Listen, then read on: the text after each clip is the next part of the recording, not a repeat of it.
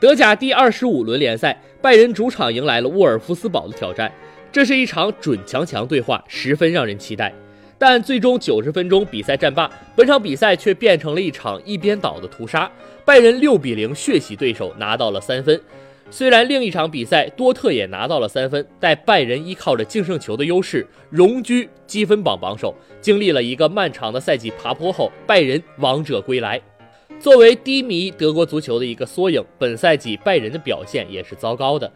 球队在新帅科瓦奇的带领下，一路步履维艰，各种不顺。球队高层也是跟着媒体各种干架。总之，这支拜仁仿佛中邪一般。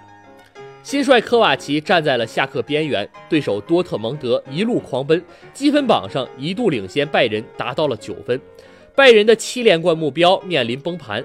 然而拜仁上下从没有放弃，尤其是科瓦奇，屡屡在下课漩涡中盘旋，却屡屡抓住救命稻草。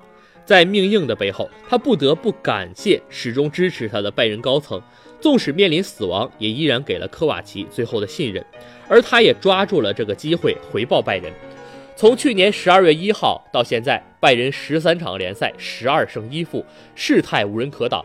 而最近的两场比赛，拜仁给人最大的惊喜就是张狂。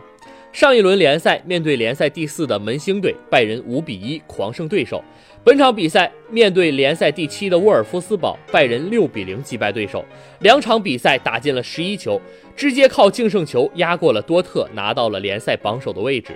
这支拜仁重新找回了安联屠宰场的感觉，可以说，目前德甲争冠天平已经倾斜了，整个气势来到了拜仁这边。多特目前在垂死挣扎，被拜仁牵着鼻子走。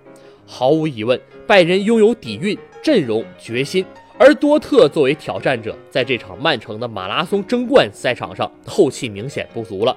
联赛还有九轮，谁能笑到最后，让人期待。